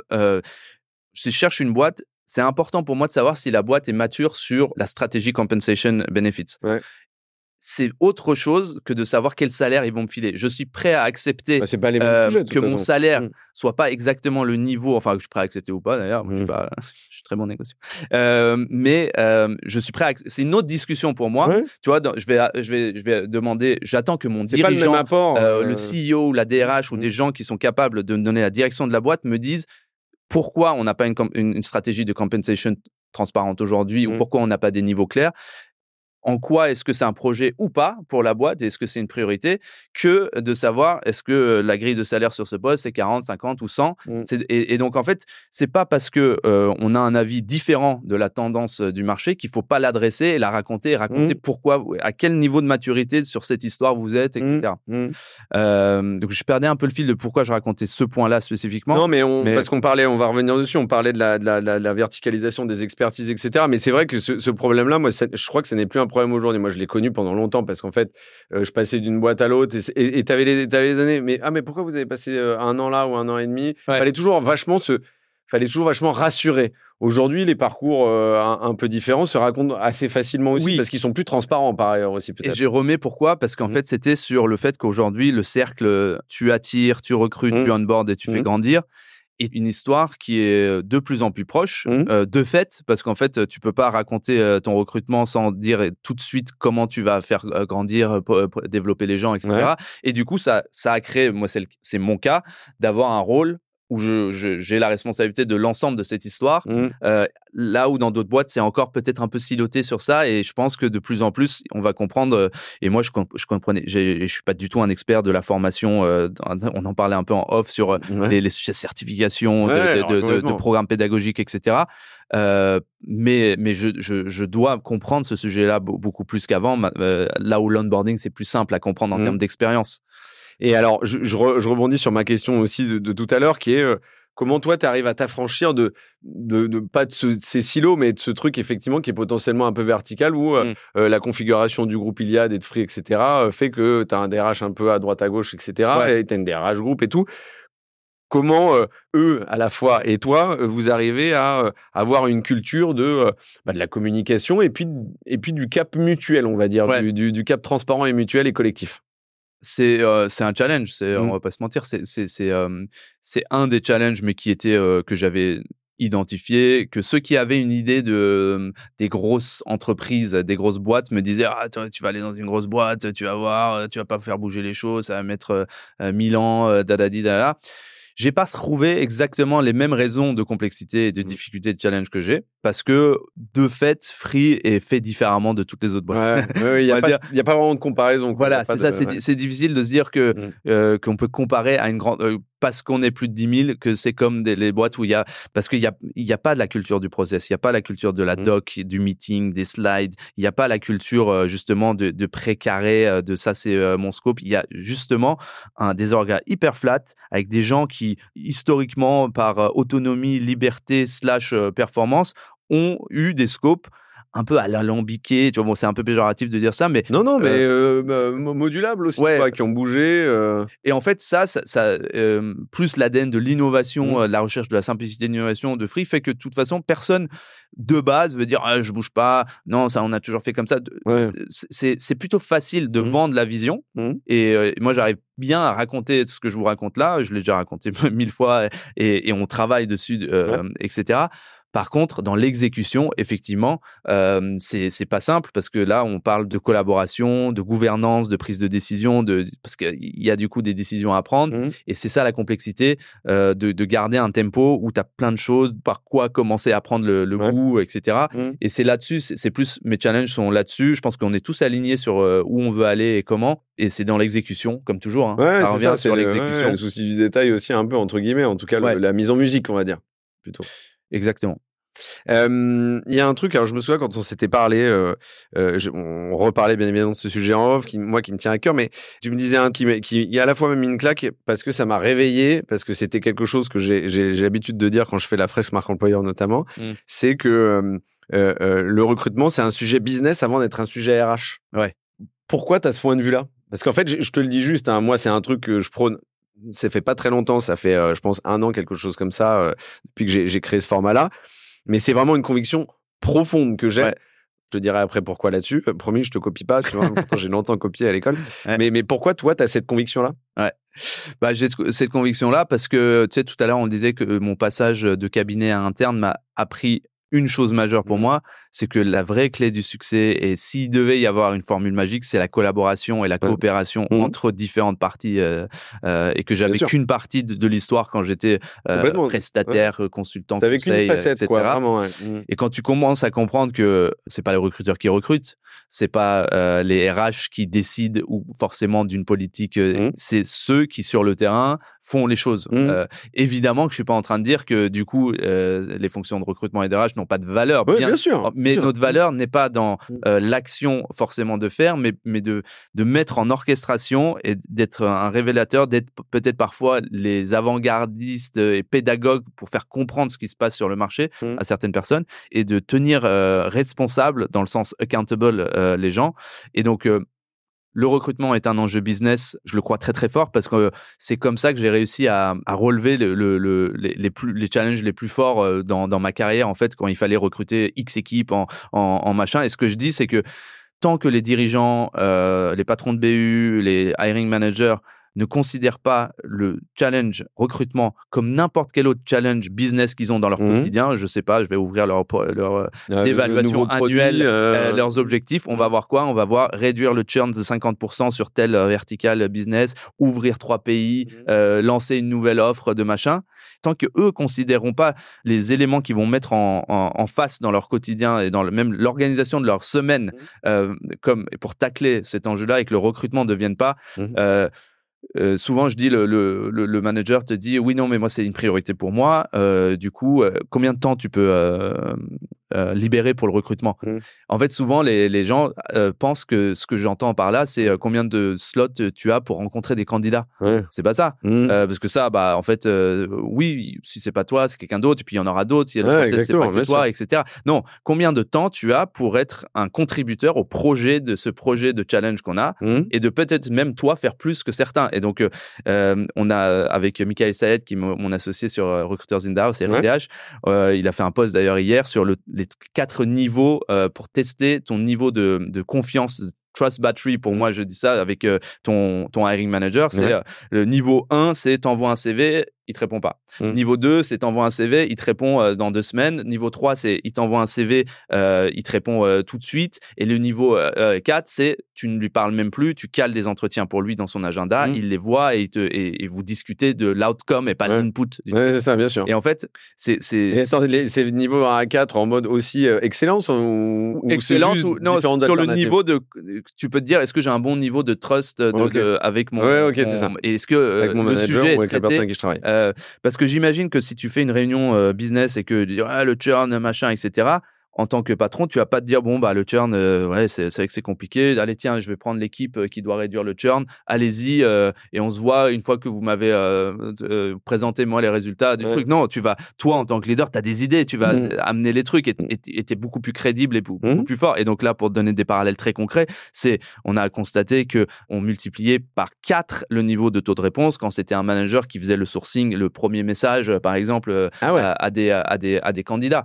Mais ça, euh, ça veut dire qu'il faut, euh, faut qu'il ait le fameux temps. Pas, en fait, moi, je ne vais pas te parler combien de temps tu vas. Euh, les, les, candidats, on va les, on va, tu vas les rencontrer une fois qu'on a travaillé ensemble sur notre mmh. notre notre brief. On va donc on va déjà faire un bon brief. Ça, c'est du temps. On va faire du. Tu vas peut-être prendre du temps pour sourcer avec moi et mmh. ou ensuite demain, je vais t'envoyer des profils et, avec des templates de messages et as juste, mais tu as besoin de 30 minutes par semaine pour envoyer. Tu vas m'aider à créer un EVP ou comment on va vendre ce, ce job euh, etc. Quelle est concrètement la promesse euh, employeur, la, la promesse euh, employeur, l'expérience que tu offres, quoi, en, garantie et puis on parlait de data tout à l'heure. Au mmh. final, c'est qu'en fait quand on va se voir à la fin de la réunion, chacun va partir avec des devoirs. Tu vois, c'est mmh. pas euh, le, les RH ou le recrutement qui viennent présenter les résultats de ce qu'on a fait sur le recrutement. c'est euh, où on en est, euh, qui devait faire quoi depuis mmh. deux semaines. Est-ce que vous l'avez fait? Est-ce qu'on n'avait pas fait? Et bien sûr qu'à la fin, euh, bon, l'équipe RH est, est, honneur du recrutement, mais les contributeurs et les acteurs, les protagonistes. Et c'est pour ça que je dis le recrutement est avant tout un enjeu business. D'autres, comme peut-être que tu connais Jessica, qui a travaillé chez Ornica. Euh, avait mis en place ça chez Handicap le côté un peu euh, recruteur euh, mmh. où les hiring managers faisaient leur propre recrutement de A à Z et on les formait pour faire du recrutement. Mmh. je suis pas dans je parle pas de ça. Hein. Voilà, mmh. c'est il faut c'est pas tu peux pas le faire partout, mais c'est vraiment l'enjeu sur le closing. Je peux te faire trois heures sur le closing parce que j'adore ça, mais si si les managers comprennent pas à quel point ils, ils sont des les aimants des candidats et que moi je crois plus du tout à la marque employeur. Alors la fresque de la marque employeur, c'est un très bon nom et le concept marche très bien, mais je, ne parle je ne parle plus de marque employeur, je parle de marque métier, de marque ben, collaborateur au manager? Ouais, en interne. Oui, mais parce que, c'est un terme fumeux, en fait. Il, il le matérialise pas, tout simplement. En fait, je fais, je fais le, je fais le parallèle avec l'immobilier, c'est que, en gros, quand tu cherches une maison, tu cherches un, une ville, un endroit. Euh, ensuite, tu cherches une maison, un, un, style de maison. Après, dans la maison, tu cherches des, des nombres de chambres, un jardin, pas de jardin, mmh, etc. Mmh. Et ensuite, tu, soit tu le mets toi-même en vente, soit tu cherches toi-même sur PAP, soit tu as un agent immobilier. donc, tu as trois, as trois mmh. niveaux de réalité. Euh, et la comparaison que je fais souvent, c'est que euh, la recherche, euh, quand tu cherches une ville, c'est tu vas pas juste regarder la, tu vas regarder peut-être la rue, les maisons qu'il y a à côté, etc. Mais tu vas regarder s'il y a des écoles, tu vas mmh. regarder des infrastructures, tu vas regarder plein de tendances autour de cette ville qui sont différentes des questions que tu vas te poser sur la maison une fois que tu es face à la maison et, et ou de la personne qui va te parler de cette mmh. maison. Et donc en fait, si je cherche un job, je vais chercher, oui, pardon, l'employeur. Pour moi, c'est c'est c'est le area et la maison vue de loin. C'est à dire que c'est est-ce qu'il y a des bonnes écoles? Ça peut être sur la mission justement le, le social impact etc. Qui a la, maison en elle-même, c'est mon job. C'est en gros, c'est quoi ma mission, mon, intitulé de poste, mon salaire spécifique sur le mmh. truc. Et la troisième dimension, c'est qui me raconte l'histoire de la de la ville, euh, de la mairie, de l'école et de la maison et qui me fait la visite de la maison. C'est les gens. Mmh. C'est du c'est pour ça que c'est plus du coup, une question de marque ampleur, c'est une marque métier, mmh. euh, rôle, euh, chambre, maison et une marque people, manager, collègue. Et là, c'est pas que les managers, hein, c'est les collègues. donc c'est c'est eux et on, on parlera peut-être de la création de contenu parce que je je, je, je, suis un avocat de la création de contenu, etc. C'est les gens qui font vivre cette mmh. réalité-là, qui doivent raconter cette histoire en entretien, en publiant, en, s'exprimant, etc. Et il y a un lâcher prise là-dessus à avoir au niveau des entreprises. Du coup, c'est pas l'équipe marque employeur qui va créer du contenu. L'équipe marque employeur anime, orchestre, euh, crée les conditions du lâcher prise pour que les collaborateurs, les managers, les personnes, les gens dans la vraie vie parlent et, fassent vivre euh, cette réalité. Moi, je te rejoins complètement. Alors, on a, on a moi, j'utilise pas ces termes-là, ces terminologies et tout, qui, que je mm. trouve très bien. C'est pas des buzzwords, mais j'ai un peu envie de te taquiner. euh, T'as failli t'étouffer du coup. Mais en revanche, moi, je suis en, complètement en face. Pour moi, la marque employeur est juste. En fait, il y a tellement d'incertitudes sur ce que c'est que pour moi, effectivement, c'est quand tu vas dans une boîte, limite, il faudrait passer 24 heures dans la boîte, en fait, mmh. tu vois. Et, juste rencontrer plein de gens. Nous, c'est ce qu'on faisait quand euh, moi, moi, moi, j'avais, j'étais, j'étais donc un des associés de Cosa Vostra. Bah, euh, parfois, le, il y avait un candidat qui venait sur des postes un peu, un peu, un peu robustes. Il passait la journée, tu vois, il rencontrait 5-6 personnes, tu vois. Euh, alors, il y avait des trucs plus ou moins détendus, processés, etc. Parce que sinon, le mec, il termine la journée, il est sur les rotules. Mais, mais ce que je veux dire, c'est que l'immersion, L'immersion. L'immersion, elle est hyper importante. Et effectivement, euh, parce que c'est une preuve concrète de la culture. C'est-à-dire que quand tu es dans un bureau et quelqu'un qui va te dire, bah, la boîte c'est ça, machin, le truc. Et il n'y a pas que ça. Y a, donc, il y a aussi, je n'ai pas envie de reparler des annonces d'emploi chez Lydia, mais ce que je veux dire, c'est que la mmh. gueule des annonces d'emploi, mmh. la façon dont tu évoqué le truc, les retours sur Indeed, tout, tout, cela mis en musique, les contenus qui sont créés, les contenus qui émanent soit de l'entreprise, soit des collaborateurs. Et moi, je pense que ça, c'est un point extrêmement clivant. Mais en fait, tout ça sont des signaux qui vont dire, OK, est-ce que c'est le truc pour moi? C'est-à-dire que c'est et l'histoire qu'on raconte, c'est l'histoire. Je trouve que le que le candidat va vivre en physique et en digital mmh. et en bouche à oreille, etc. Donc il y a et, c'est ça qui est très complexe. Et, et, sur la partie, euh, je, vois que tu veux réagir. Hein, je termine rapido. Ah mais l'importance effectivement. Euh, aujourd'hui, je, pense que la maturité n'est pas aux, collaborateurs de créer du contenu dans beaucoup, beaucoup, beaucoup de boîtes. Je te parle même pas que de tertiaire. Hein, c'est, euh, mmh. Mais je pense que l'ambassadoriat et, ce genre de se dire, moi j'aime beaucoup le mot que tu as utilisé, qui est lâcher prise, c'est dire putain, mais les mecs, s'il y a un gars qui a pas le bon logo, mais euh, en fait, il publie un truc, en fait, l'important, c'est de parler de la mmh. boîte, quoi. C'est mmh. ça, juste, tu vois, mon job, c'est ça, je kiffe faire mon job, je fais une photo avec, euh, avec ma tête, et puis euh, je suis pas rasé, je suis mal sapé, je suis dans la boîte, c'est pas rangé, je sais pas, j'en ai aucune idée. L'important, c'est de parler de la boîte. Carrément, deux points. Euh, je rebondis sur le, l'immersion qui est, mmh. un, qui est un, un, moment du processus d'entretien qui peut être très très euh, spécifique mmh. et qui est individualisé et qui est l'enjeu c'est comment tu scales ce process là et en fait effectivement tout ce qu'on a dit sur le contenu, les mmh. annonces, le truc c'est une façon de scaler ton immersion, donner l'opportunité aux gens comme s'ils y étaient le plus, le plus le plus rapidement possible. Mais de le faire avec sincérité. et de le faire avec sincérité et, et ça on arrive au deuxième point aussi qui est je fais quand même une différence entre euh, le lâcher prise, amener les gens à casser des barrières mentales du fait de pouvoir mmh. prendre la parole, pouvoir euh, contribuer en fait, mmh. pas forcément effectivement à, que chacun doit poster parce que là-dessus c'est aussi euh, quelque chose qui convient pas à tout le monde. Tout le mmh. monde n'a pas euh, le talent aussi pour le faire et l'envie pour le faire. Et je fais là en ce moment je suis en train de faire des premières discussions avec des groupes de 10 managers chez Free justement sur. C'est un atelier LinkedIn en mode on explique la réalité de LinkedIn aujourd'hui, l'intérêt d'y aller et, et des, ateliers un peu plus pratiques sur comment on écrit, comment on euh, peut écrire. et avant même d'être dans, ouais, il faut mettre une accroche, il faut mettre un lien, il faut mettre ça et machin, etc. C'est, il y a des choses intéressantes à raconter. Parfois, on pense que tout est secret. En fait, il y a que 10% du sujet qui est mmh. secret. Et comment on peut prendre votre réalité et en fait vous donner des, des idées aussi, parce que et après c'est peut-être pas vous qui allez le faire, mais c'est vous qui allez contribuer à ce que ces idées naissent. Je donne un exemple euh, que j'ai euh, pensé à ça parce que ce soir je vais à, à la, la, sortie du livre de Tonton Karim. Euh, Mais non, excellent, euh, qui, qui, qui m'avait demandé de, de donner un, un petit truc. J'avais donné une petite citation ou un petit, j'avais écrit un mmh. petit bout et en fait j'ai, je suis retombé sur ce que j'avais écrit qui était une anecdote une, anecdote. J'étais dans un des trucs de, face aux étudiants et je leur parlais du personal branding et le fait de pouvoir raconter en fait votre vos passions perso au taf. Et il y en a un qui m'a dit mais ouais mais enfin t'es es sympa. Moi je suis je veux être auditeur en finance dans un big four. C'est ça mon objectif je vois pas ce que je peux raconter. J'ai dit, mais c'est quoi ton, c'est quoi tes passions? Bah moi, j'adore voyager. Je suis, je fais, j'ai un blog sur le voyage, machin.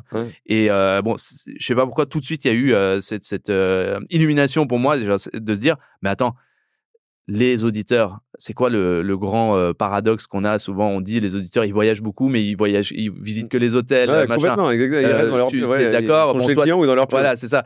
J'ai dit euh, comment ça, c'est une réalité que tu vas devoir gérer. tu adores voyager, tu vas voyager, mais tu n'as pas le temps de rencontrer les vrais gens, mmh. machin. Tu vas avoir que des chambres d'hôtel. Imagine, tu commences à parler de cette réalité tu as des millions de gens qui sont d'ailleurs pas que auditeurs, hein, il y a beaucoup de gens qui voyagent beaucoup et qui adorent voyager. Mmh. Et en fait, c'est juste trouver des connexions dans la vraie vie euh, des gens. Moi, quand j'avais fait un talk euh, euh, au, au, Grand Rex sur le disrupteur H, j'avais parlé du fait que je m'étais, j'avais enlevé mon, le, le, costume cravate parce que la chanson c'était un petit peu ça. et comment ça m'a fait une chanson de rap, hein, juste c'était ça. C'est hein, ça, exactement. Oui, oui, pour être précis parce que c'est pas commun. Mmh. C'était effectivement une chanson de mmh.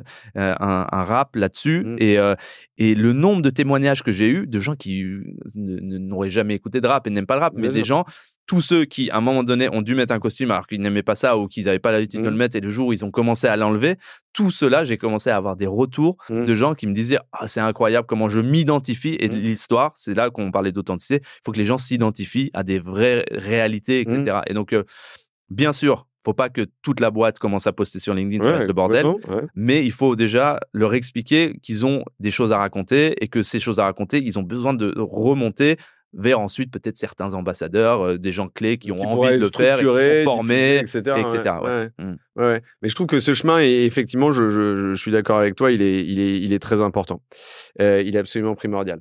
Euh, sur le, je, reviens juste moi sur ma réponse de, je te dis de l'enjeu business versus RH, tu sais, sur les recrutements. Oui. C'est que nous, on a longtemps, on a longtemps vu des boîtes où les RH te disaient tu rencontrais des DG hommes ou femmes de boîte qui te disaient non mais en fait euh, le sujet du recrutement c'est c'est pas moi qui le gère hein, c'est le DRH euh, tu vas le voir. Et tu disais mais en fait euh, en fait à un moment donné si tu plus si t'as plus de salariés tu vois et que tu as un turnover mais en mmh. fait qui va produire tu vois? Et le mec il dit ah OK mais à l'époque ça semblait pas naturel tu vois?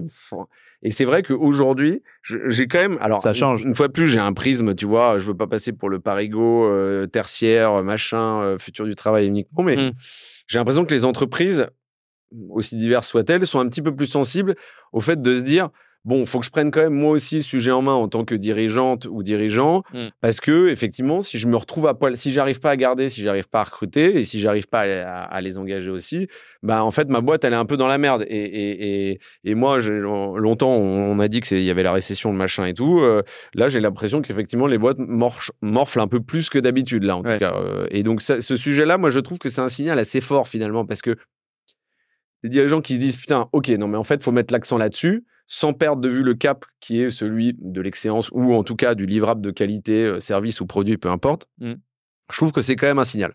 Oui, c'est un signal. Euh, je pense que tout le monde euh, a une prise de conscience là-dessus. Ça peut sûrement même se voir quand tu regardes le niveau de, de postes qui se créent euh, dans les spécialisations, les, les, salaires moyens sûrement dans ces spécialisations. Tu vois, les, les, le recrutement par exemple a eu un bon. Euh, euh, bon, on est revenu un peu sur terre, ce qui est une bonne chose. Je pense que mm. c'était c'était parti un peu euh, en cacahuète. Il y a quelques, et Covid est un peu passé par là, mais le niveau moyen de de, de, de, ce qu'on est prêt à payer des, des profils spécialistes en RH mm. témoigne aussi de, de cet investissement là tu vois. Donc, mmh. euh, euh, oui, on va dans le bon sens. Et après, voilà, entre prise de conscience et tu vois le fameux euh, oui oui non mais euh, oui bien sûr c'est super important euh, on va le faire et puis vas-y on va recruter des gens et tout. il y a le temps de frustration entre les deux où les mecs tu dis bah alors vous y venez? Non mais attendez là on n'y est pas encore et puis on va faire et c'est pour ça que le, souvent on m'appelle pour me dire ouais je veux changer de boîte c'est quoi ton conseil pour choisir la bonne startup et tout. C'est vrai que le, niveau de maturité des dirigeants sur sur cette question et de commencer à voir qu'est-ce qu'ils ont mis en place concrètement dans des mmh rituels des changements des mmh décisions concrètes dans le temps, le time, time matrix, mmh. comme on dit, quel est leur euh, mmh. niveau de temps qu'ils euh, imposé euh, pour leur manager, par exemple, mmh. sur les sujets, etc. C'est des bonnes indications du, du, du fait que, OK, prise de conscience, mais il y a déjà le, côté et exemplaire. Le temps et la prise de risque et le coût, quoi. Euh, top. Euh, je, je, je, je, digresse un petit peu sur, sur cette prochaine, mais tu l'as évoqué un, un, petit peu plus tôt.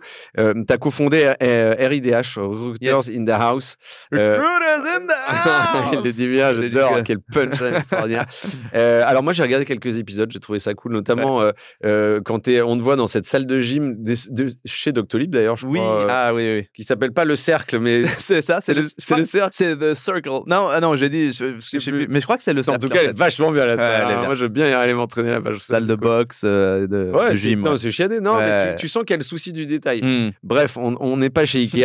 euh, et, et, du coup, euh, pourquoi t'as créé ça? En fait, c'est quoi là, juste la genèse et tout? Et parce que le format, est, le format est pas what the fuck, mais le format est détendu, oui, etc. Euh, et, et, mais, mais pourquoi ça a été créé? Quelle est la fréquence? C'est quoi l'idée, l'ambition derrière? En gros, ce qui s'est passé, c'était euh, pour le coup à nouveau pendant Covid, euh, où euh, j'avais pas mal investi à titre personnel pour mes réunions d'équipe. Mmh. voilà, je suis un, le type de manager un peu, je fais du bruit, j'aime bien, je parle beaucoup, je mélange la musique, je mets du son et tout. Et donc je me suis dit bon, maintenant, je peux plus en live faire ces réunions là autant qu'avant. Euh, donc, j'ai investi dans un fond vert, j'ai investi dans une, une meilleure cam, euh, mmh. machin, etc. et en fait, j'avais fait un post LinkedIn, euh, ah, nouveau setup, je suis content dans, mmh. dans, mon, dans ma cave, euh, dans mon sous-sol. Et il y a Michael Sayad, donc qui voit ce post et qui m'envoie, qui est, qui est aujourd'hui mon associé, mais que je connaissais pas du tout, et qui m'envoie ce message en disant ouais, ah tu t'as du matos, tu vas faire, tu vas faire des live Twitch ou pas, euh, machin. Et genre, euh, moi, je, je connaissais même pas Twitch. Je lui dis, euh,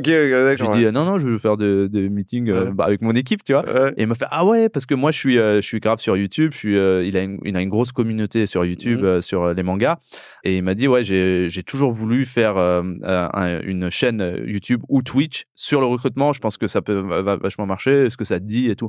En fait de fil en aiguille, on s'est dit bah vas-y et il m'a dit lui il m'a dit combien de temps par semaine tu penses pouvoir me me, me consacrer Ouais. pour faire ça. J'ai dit une heure max, moi j'ai des enfants, j'ai une famille etc. C'est tight, hein, une heure max. hein. Bah, il m'a dit, ok, bah moi je gère toute la technique, je m'occupe de trouver euh, les, les questions, les ouais, trucs. je Toi, fais tu, le tu conducteur, te connectes, machin, tu te le connectes montage. juste euh, une fois par semaine Ouais. au bon endroit. Ouais. Euh, Oui, et en parce qu'au début, euh, c'était en distanciel. c'était un distanciel exactement. Et on l'a fait pendant un an. On a fait genre putain une quinzaine d'émissions comme ça en distanciel. Et en fait, euh, on, on- le et on s'est dit aucun engagement, on en fait un. Et Mhm. si ça nous va, on continue la semaine d'après. Et si ça nous va, la semaine d'après. Et en fait, au bout de deux trois semaines, on s'est rendu compte que ça nous plaisait grave. Ouais. Il y, avait cette envie dans la communauté aussi RH, euh, Ouais. enfin surtout recruteurs. Tu Euh, intervenir du coup des, plutôt des DRH, Ouais. etc. pas vraiment Non des DRH, plutôt des, des spécialistes recrutement ou des gens qui créent un peu de HR tech autour du recrutement, des ATS, des trucs du sourcing, machin, les, les grandes figures du sourcing, euh, euh, etc. ATS, hein, c'est Euh, les outils de recrutement appelés Voilà, le CRM du recrutement, on le CRM du recrutement, merci. Et, euh, et en fait, l'idée, c'était sur Twitch, vu que euh, le ton pouvait être un peu plus cash, en fait, on se posait, des fois, on servait des verres, euh, Ouais. on, Ouais, on hyper rigolait, ça, voilà, ça, Mm. dans les commentaires, les gens pouvaient se lâcher Mm. parce qu'il y avait leur pseudo et pas Mm. leur nom comme sur LinkedIn. Ouais. Pendant un live, ça reste pendant 10 ans le, le like que tu as laissé, etc. Ouais, ouais, c'est compliqué. Et donc en fait, ça, le- la parole était assez cash. Nous, naturellement, en fait, on, on s'est connecté là-dessus. Et petit à petit, on s'est dit, euh, mais en fait, euh, bah ça marche bien ce truc-là. Et on a commencé à faire. euh, moi, j'avais fait le, entre temps le rap au Grand Rex. Ouais.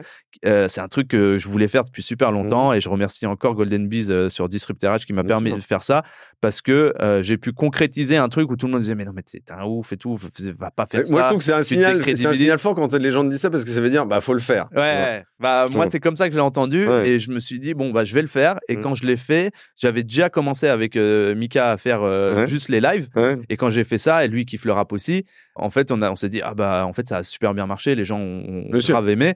Euh, viens on fait on continue à faire un son, Mm. viens on fait un son RIDH et on a Mm. fait le son RIDH, on a invité on va dire les 10 top influenceurs, il y avait euh, Christelle de Foucault, euh, Mm. Tonton Karim, euh, Anthony Babkin, euh, Virgile de Figures, on les a tous ramenés dans le clip. Ouais. et on a fait un son sur genre Lim Recruiters in the House de l'émission.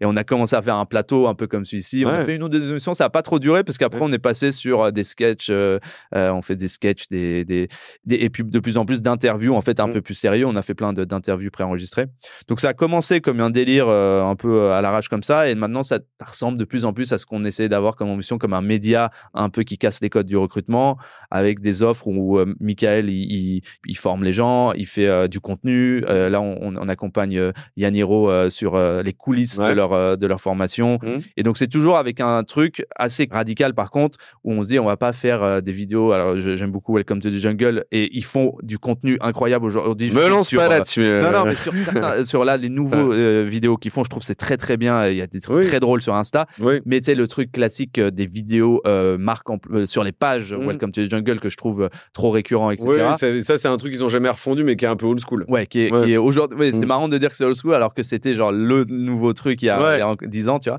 Mais bon, bah voilà, il y a des cycles. Et de se dire que euh, sur le document, par exemple, le documentaire Yaniro, c'est la voix off de Michael qui raconte, euh, ouais, par contre là, euh, euh, je suis pas du tout d'accord avec ça, et on, Mm. et on, on scénarise en fait nous-mêmes. Oui, euh, donc c'est pas, Mm. on nous donne un truc, oui, venez, et puis euh, je vais, je vais vendre ma boîte, etc. Donc on, on essaye de créer quelque chose, voilà, authentique euh, et qui est, euh, qui est le plus proche de la vérité à chaque fois, Mm. avec, euh, voilà, mêlant rap, humour, euh, parce que ça nous ressemble, quoi. Ouais, mais j'ai- j'aime beaucoup. En tout cas, moi, c'était une super découverte pour le coup. Je, Moi, je te suivais sur LinkedIn, mais je connaissais pas ce format-là.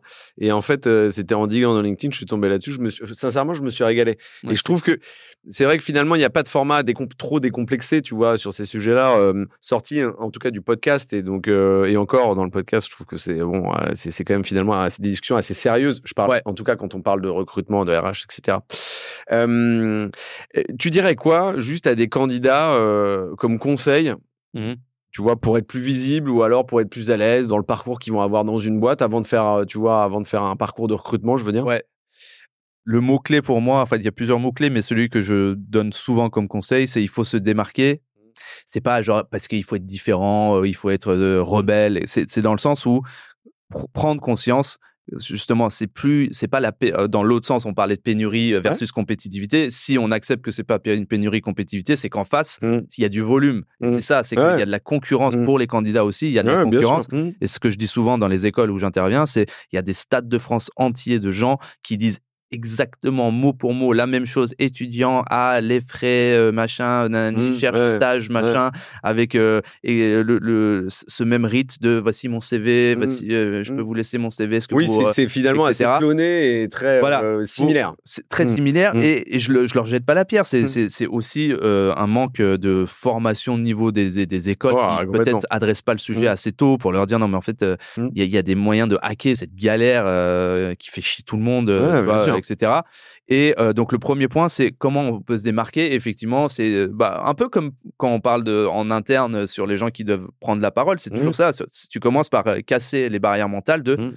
tu as une, des choses à raconter qui sont spécifiques à toi. Mmh. Tu as des raisons qui font que tu fais une école d'informatique ou de commerce qui sont différentes. Et donc, ce qui te t'identifie, euh, c'est pas étudiant à telle école, c'est je fais telle école parce que ma vision du truc et je veux mmh aller vers ça. Donc raconte-moi plutôt et donc euh, parle-moi de toi. C'est pas je suis en, euh, en train d'étudier à telle école. Est-ce que je veux aller Voilà, c'est bah je suis capacité de de, de, de, de, voilà de prospective quoi. Et donc on arrive tout, très vite mmh. sur la capacité de storytelling, de mmh. narration, de se raconter, de se vendre. Donc se démarquer, c'est un peu tout ça pour moi.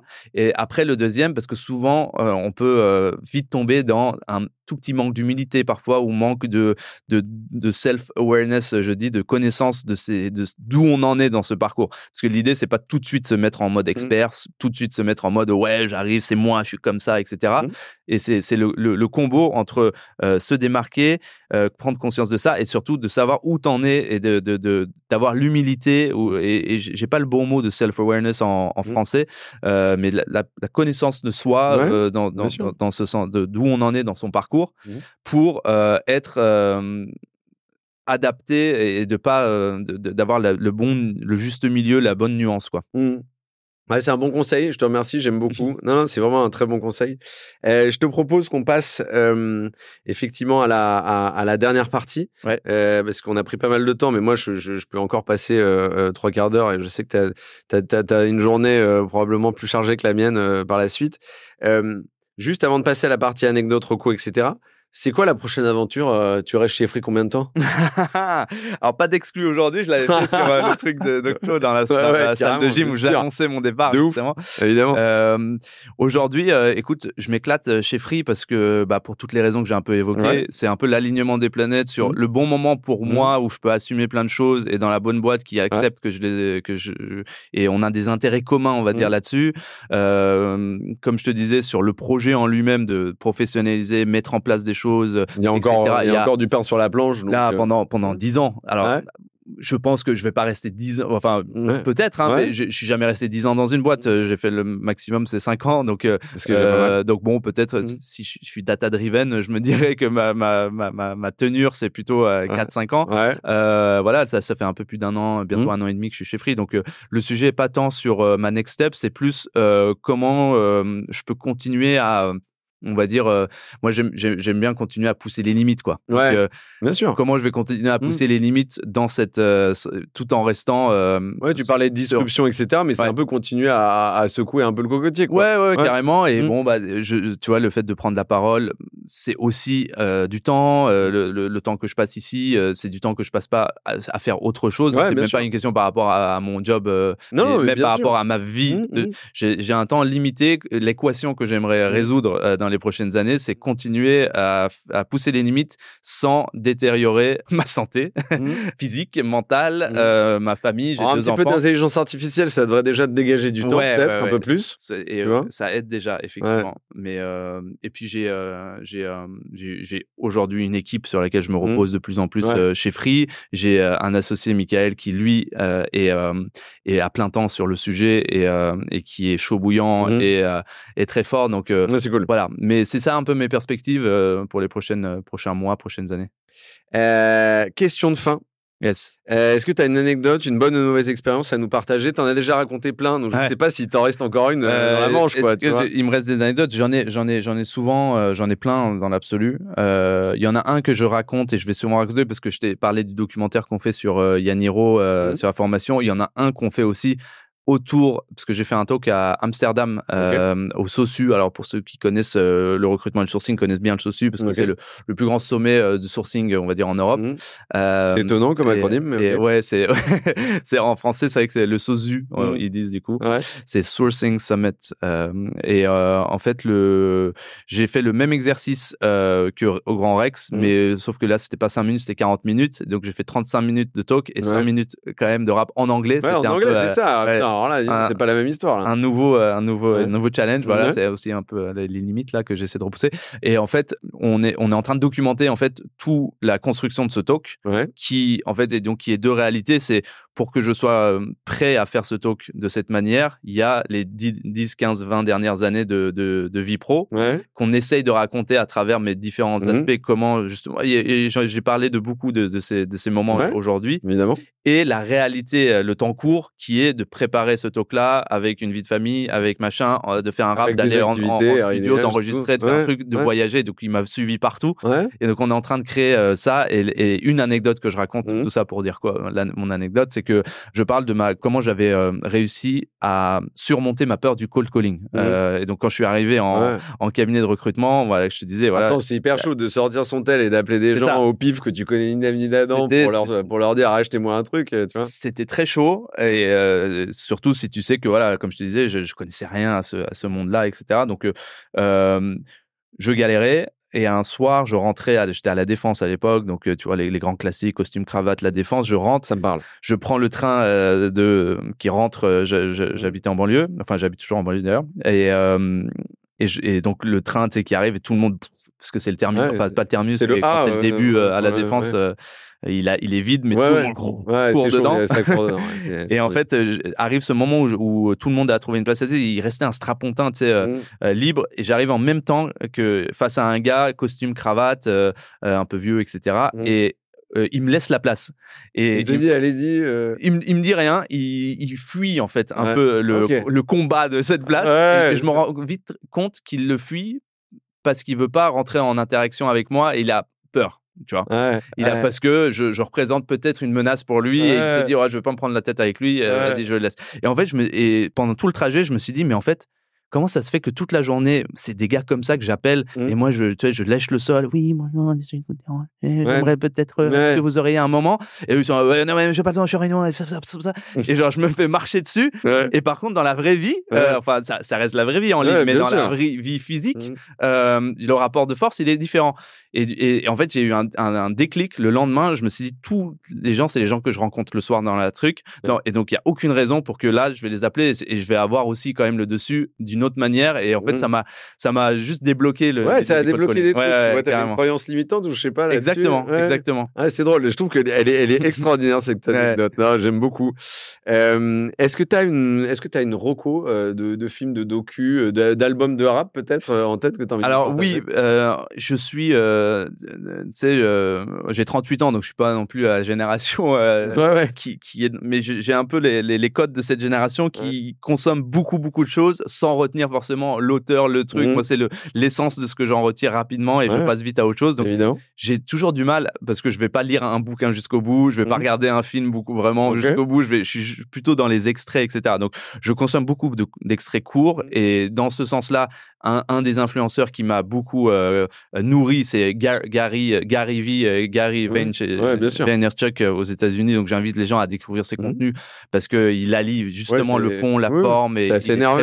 bon. ouais. Et euh, je, je, je dois quand même peut-être faire une petite parce qu'aujourd'hui sort le livre de Tonton Karim euh, qui est sur justement comment te démarquer en tant que candidat euh, face aux recruteurs et, et c'est l'apparition du livre donc le, le livre de Tonton Karim bien bien évidemment mais bien sûr je peux je, pensais plutôt effectivement à du rap parce que euh, moi le rap ça m'a totalement construit ma Ouais. c'est ma colonne vertébrale Mhm. pour, on va dire, confronter les, les, les adversités de, de, Ouais. de la vie.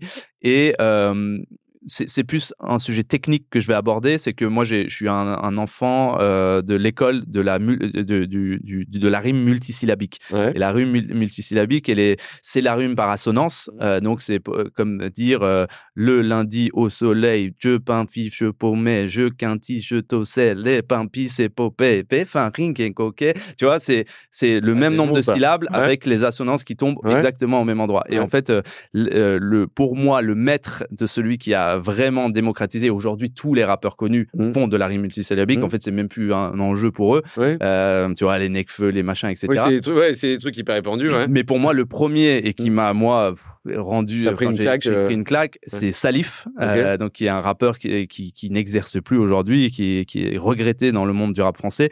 Euh, S.A.L.I.F. Et l'album euh, Tous ensemble de Salif, pour moi, est une masterclass au niveau de la rime multisyllabique qui allie le fond et la forme, évidemment. Ouais, avec des textes qui sont finalement hyper puissants et, un bon rythme, et puis toute la partie multisyllabique. Quoi. Exactement. Exactement. grosse grosse ref. Ok, bah écoute, je prends. Alors, je vais aller, je vais aller, je vais aller poncer ça très très rapidement. Je pense aujourd'hui même. Super référence. finalement, on a, c'est, la première fois qu'on fait une ref euh, rap et je trouve que c'est bien. Ça démocratise un peu aussi. C'est un peu différent, donc c'est cool. Euh, merci, euh, Rassam, franchement, pour cet entretien. Bah, C'était euh, plus long que, que, que prévu. Va falloir que je te libère. je, je, le dis, franchement, on aurait pu tenir 3 heures, 4 heures. Tu moi aussi, j'étais chaud. moi, j'aime bien. C'était large. Pourtant, j'avais un conducteur assez précis, mais j'ai, je te trouvais, j'ai bien senti que t'étais chaud. C'était cool. Il y a, y a de l'énergie là-dedans. Donc, en tout cas, le plaisir, en tout cas, il est, il est réel, sincère. J'ai vraiment kiffé cet entretien. Euh, j'espère que c'est pareil de ton côté, bien sûr. Carrément.